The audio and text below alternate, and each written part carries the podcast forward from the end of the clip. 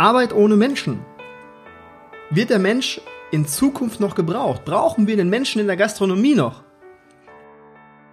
Hallo und herzlich willkommen zum Küchenherde Podcast.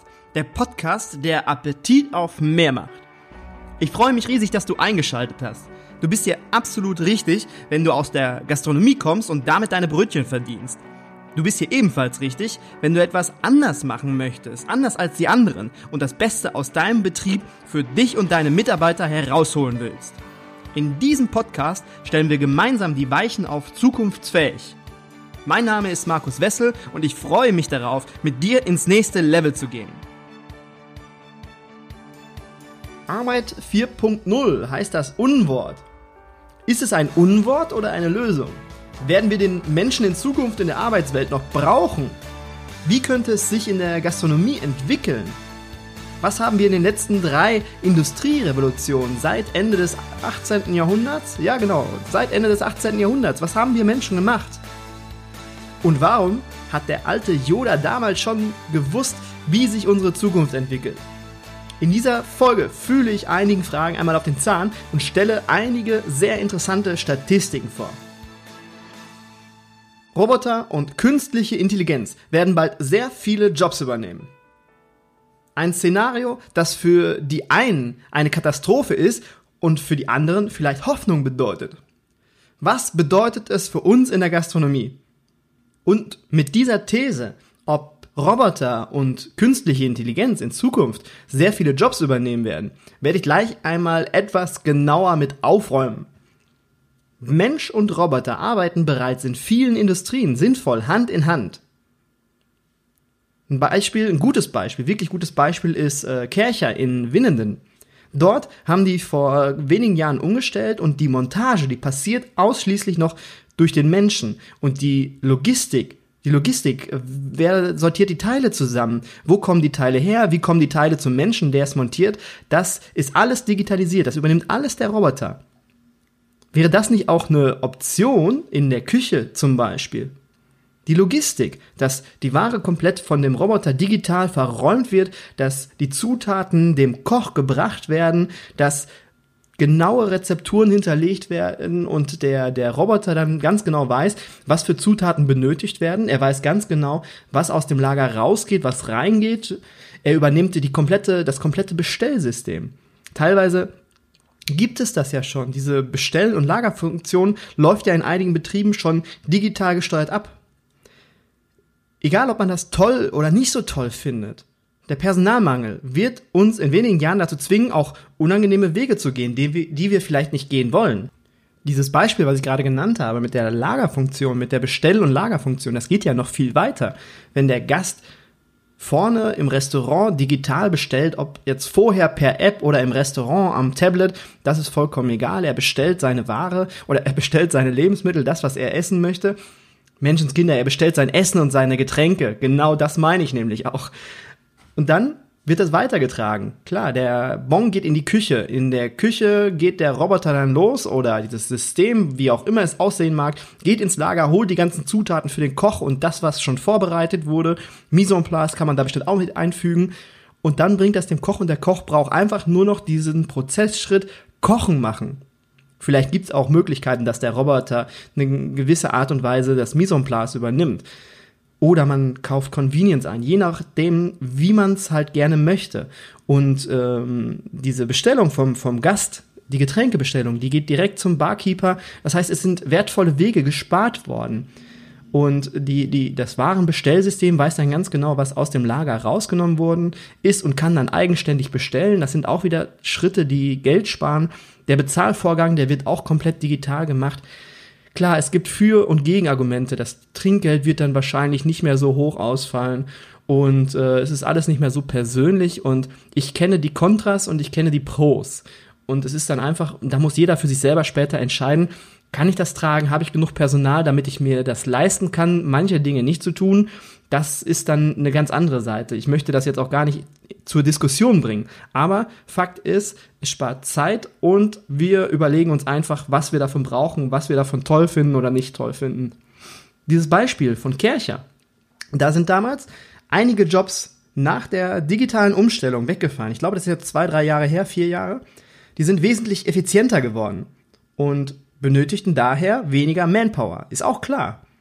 Aber dadurch, dass die effizienter werden konnten, einerseits wurden die Maschinen verbessert, also die Maschinen, die sie verkauft haben, wurden verbessert und andererseits konnten diese auch noch kostengünstiger produziert werden, weil es ging ja alles viel zügiger. Die konnten die Stückzahl so erhöhen, weil die viel, viel effizienter geworden sind.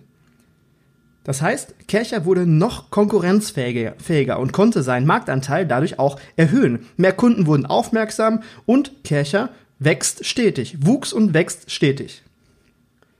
Das hatte dann wiederum zur Folge, dass die Mitarbeiter weiter beschäftigt werden konnten. Sie wurden unter, unter Umständen umgeschult und an einer anderen Stelle wieder eingesetzt. Und das passiert in Deutschland in allen Branchen. Jobs fallen weg und andere werden wieder neu geschaffen. Jetzt einmal ein ganz kurzer Ritt in die Vergangenheit. Damals, Ende des 18. Jahrhunderts, begann die Arbeit 1.0 mit den ersten Dampfmaschinen. Diese ersetzten ebenfalls Menschen. Dafür wurden aber andere Rohstoffe, Rohstoffe wichtiger, weil diese Dampfmaschinen, die mussten ja auch betrieben werden. Diese Rohstoffe waren wichtig, damit diese Dampfmaschinen liefen. Deshalb florierten zum Beispiel andere Branchenzweige wie der Bergbau, weil die Leute brauchten Kohle. Anfang des 20. Jahrhunderts begann die Arbeit 2.0. Mit Hilfe der elektrischen Energie. Durch Telegraphen und Telefon wurde die Kommunikation verbessert, wodurch Prozesse schneller und effizienter wurden. Auch hier verloren Menschen ihren Job. Aber auch hier wurden an anderer Stelle wieder neue Berufe und Jobs geschaffen. Ende der 70er Jahre, Ende der 1970er Jahre revolutionierte der Computer die Arbeitswelt. Arbeit 3.0. Die Computer hielten in Werkhallen, Banken, Personalbüros Einzug und ver vereinfachten wieder viele, viele Prozesse. Prozesse, die vorher zu 100% vom Menschen übernommen wurden. Stell dir mal vor, der Buchhalter von früher, der hatte sein, sein Zettel und sein Papier und hat alles, alle Vorgänge, ähm, soll haben, alles, was passiert ist, hat er dann per Hand aufgeschrieben noch, mit einem Zettel und mit einem Stift. Und dann überleg dir mal, wie viel Zeit dadurch eingespart wurde. Jetzt heute stecken wir mitten in der vierten industriellen Revolution. Der Roboter oder die künstliche Intelligenz halten Einzug. Wir kümmern uns nicht nur darum, dass Systeme einer einzigen Produktionsstätte, wie zum Beispiel die Firma Kercher, miteinander vernetzt sind und effizient arbeiten, Jetzt geht es noch einen Schritt weiter. Jetzt geht es darum, dass die gesamte Wertschöpfungskette betrachtet, vernetzt und effizienter gestaltet wird. Also wirklich vom Rohstoffabbau für dieses Kerchergerät bis zum tatsächlichen Produkt. Der Roboter arbeitet oft nicht mehr verschlossen in einem Räumchen hinter Gittern oder so, sondern neben und mit dem Menschen zusammen. Der Mensch wird vom Arbeiter immer mehr zum Erfahrungsträger und Entscheider, der die Produktionsabläufe steuert und überwacht. Wir befinden uns mitten in der industriellen Revolution und das betrifft uns auch in der Gastro. Wir müssen verstehen, dass dies keine Sache ist, die wir uns aussuchen können. Sie ist im vollen Gange. Die Frage ist nur, wer macht mit und stellt sich auf die Veränderung und die neuen Themen mit ein? Und wer verschließt sich und wird in wenigen Jahren vom Markt verschwunden sein? Die Spekulation für die Zukunft ist, dass lediglich 9% der derzeitigen Jobs automatisierbar sind. Der Wandel findet vor allem innerhalb der Jobs statt. Die Servicekraft zum Beispiel wird nicht ersetzt, sondern nur vom Roboter unterstützt, supported. Das Zwischenmenschliche beim Service, beim Bedienen ist ein wesentlicher Punkt. Den kann nur die Servicekraft, also der Mensch, übernehmen. Und das wird nicht nur in der Gastro so sein. Der Mensch arbeitet in Zukunft vermehrt in Bereichen, in denen es ausschließlich auf Empathie, Intuition und Emotionen ankommt. Ich möchte jetzt noch mal ganz kurz auf den Wandel von damals mit ein paar Zahlen eingehen. Nach dem Krieg arbeiteten knapp 5 Millionen Deutsche in der Landwirtschaft. Durch Traktor und Mähdrescher und Co. sind es heute noch eine halbe Million. Schreibmaschinenhersteller wurden von Computerherstellern verdrängt, Pferdesattler von Autoherstellern, jedes Mal haben die Menschen geschrien und als Ergebnis gab es im Endeffekt mehr Arbeitsplätze und mehr Wohlstand. Das war immer das Ergebnis. WEF-Manager gehen davon aus, dass bis 2022 circa 75 Millionen Jobs durch die Digitalisierung wegfallen werden. Aber dafür 133 Millionen neue geschaffen werden. Sie sagen, dass die Hälfte aller Berufe, die es bis 2030 geben wird, heute noch nicht erfunden wurde. Durch die Automatisierung sind um 2000, um den Jahrtausendwechsel herum, europaweit 1,6 Millionen Jobs weggefallen. Gleichzeitig sind dadurch aber doppelt so viele neu entstanden. Die Angst der Menschen, weswegen Attacken auf zum Beispiel Roboter stattfinden, ist aus statistischer Sicht unbegründet. Überall auf der Welt werden selbstfahrende Autos oder Roboter, die Pizza ausliefern, attackiert. Dabei werden die Jobs nicht weniger, sie verändern sich lediglich. Die Menschen, die sich beruflich nicht mit verändern, beziehungsweise an die Situation, an die veränderte Situation anpassen, haben begründete Ängste. Ganz klar. Wenn ihr Job wegfällt, sie sich nicht verändern, dann stehen sie halt auf der Straße. Und das ist eine Riesenchance für uns in der Gastronomie. Wir stehen eh aufgrund von allgemeiner Digitalisierung und Fachkräftemangel vor einer Veränderung. Wir müssen uns verändern. Also vor einer gezwungenen Veränderung. Wir müssen die Gastronomie teilweise neu erfinden. Nutzen wir doch die neuen Möglichkeiten, die uns helfen können. Wir müssen uns nur dafür öffnen. 2018 erschien eine Studie des Weltwirtschaftsforums, dass nur knapp die Hälfte der Deutschen ausreichend geschult sind für die digitale Zukunft. Der Unterschied zu damals ist, dass wir jetzt in eine neue Situation kommen, in der weniger Menschen als Jobs zur Verfügung stehen werden.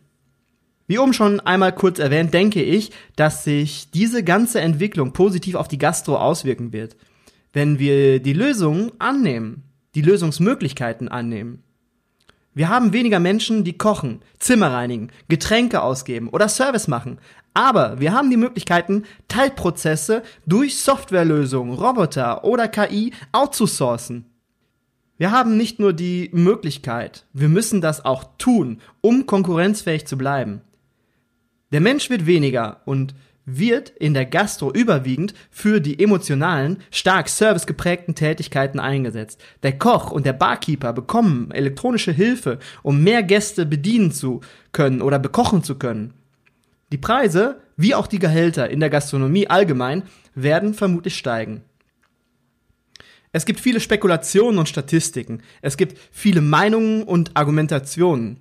Wie es tatsächlich kommt, ist sehr, sehr schwer abzusehen, weil niemals so viele Variablen gegenseitig auf sich wirken konnten, wie es jetzt heute aktuell der Fall ist.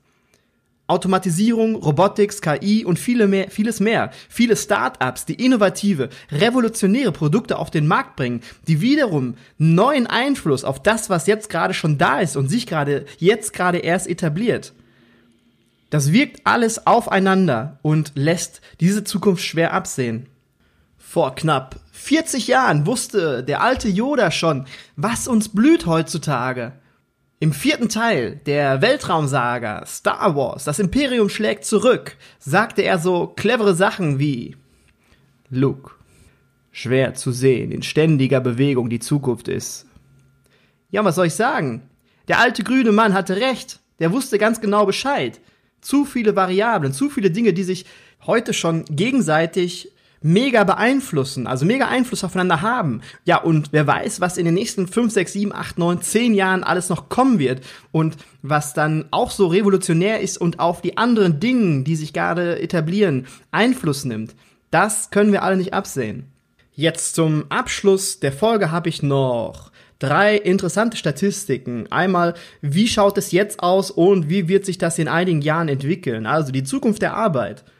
Einmal geht es um den Anteil der Arbeitsstunden, aber weltweit. Wie wird sich das entwickeln, wenn Maschinen und künstliche Intelligenz mehr und mehr integriert werden? Also jetzt 2018 ist es so, oder jetzt 2019, die Statistik ist aus 2018, dass 29 Prozent anteilig aller Arbeitsstunden weltweit von Maschinen und künstlicher Intelligenz und Roboter erledigt werden. Und im Jahre 2025 wird dieser Anteil von 29% auf 52% steigen, laut Studie. Aber wie wir haben ja gerade gesagt, so viele Variablen, wir können nicht wissen, was, was in Zukunft hundertprozentig passiert. Aber die sagen das hier. Okay, nächste Statistik. So viel Arbeit könnte heute schon ganz oder teilweise durch den Computer erledigt werden. Also in der Gesundheit und Pflege, Gesundheit und Pflege sind es 21,9 Prozent, die komplett oder teilweise durch den Computer erledigt werden könnte. In sogenannten Mind-Berufen, das ist äh, Mathematik, Informatik und Naturwissenschaft und Technik, sind es 42,5 Prozent durch Computer. Und dann in den Fertigungsberufen, also Autoherstellung und so weiter und auch bei Kercher, sind es 72,8 Prozent der, der Arbeit könnte schon teilweise oder ganz durch den Computer erledigt werden. Ja, dann eine interessante Statistik zur Generation Alpha. Das ist die Generation, die zwischen 2010 und 2025 geboren ist oder geboren wird. Das ist die ganz, ganz junge Generation, die als nächstes in den Arbeitsmarkt reintritt. Also haben wir noch ein paar Jahre Zeit, aber das wird dann noch ganz interessant. Es wird vorhergesagt, äh, dass diese junge Generation insgesamt 17 Jobs haben wird in ihrem Berufsleben, fünf Karrieren im Durchschnitt anstrebt, also fünf Karrieren durchläuft in diesen 17 Jobs und 15 unterschiedliche Wohnorte haben wird. Ja, also die neue Generation wird wohl viel unterwegs sein. Schauen wir mal. Ja, als Fazit, als Fazit würde ich sagen, dass wir keine Angst vor den ganzen neuen Errungenschaften haben brauchen und auch nicht dürfen. Wir sollten offen für die Veränderung sein. In der Vergangenheit hat sich jede Revolution in Bezug auf die Arbeitswelt auch gelohnt und die Menschheit weiter nach vorne gebracht. Ach ja, äh, ich habe mit sehr vielen Zahlen um mich geschmissen und sehr viele Studien erwähnt und Wer Quellen dazu haben möchte, wer wissen möchte, wo ich diese Zahlen alle her habe, der kann mich gerne anschreiben, dann schicke ich ein paar Links gerne, gerne raus. Okay, das war ein krasses Kontrastprogramm zu der, zu der letzten Podcast-Folge. Ich freue mich auf die Veränderung. Ich freue mich, ein Teil dieser zu sein und wünsche mir, dass ich für uns in der Gastronomie einen kleinen Teil dazu beitragen kann, dass der Weg für uns geebnet wird. Wenn dir diese Podcast-Folge gefallen hat, dann würde ich mich riesig über eine positive Bewertung bei iTunes freuen. Und falls du Lust hast, etwas zum Thema Recruiting oder Webauftritt in deinem Betrieb zu verbessern, fühle dich herzlich eingeladen, zu Tom und mir in die Facebook-Gruppe Gastromarketing zu kommen. Dort gibt es in jeder Woche neue praxisnahe Lektionen zum Selbstumsetzen mit dem Ergebnis, mehr potenzielle Bewerber und mehr Gäste zu gewinnen. Ich würde mich freuen, wenn du in der nächsten Woche wieder dabei bist. Danke für, de für deine Zeit und bis bald. Maridiot!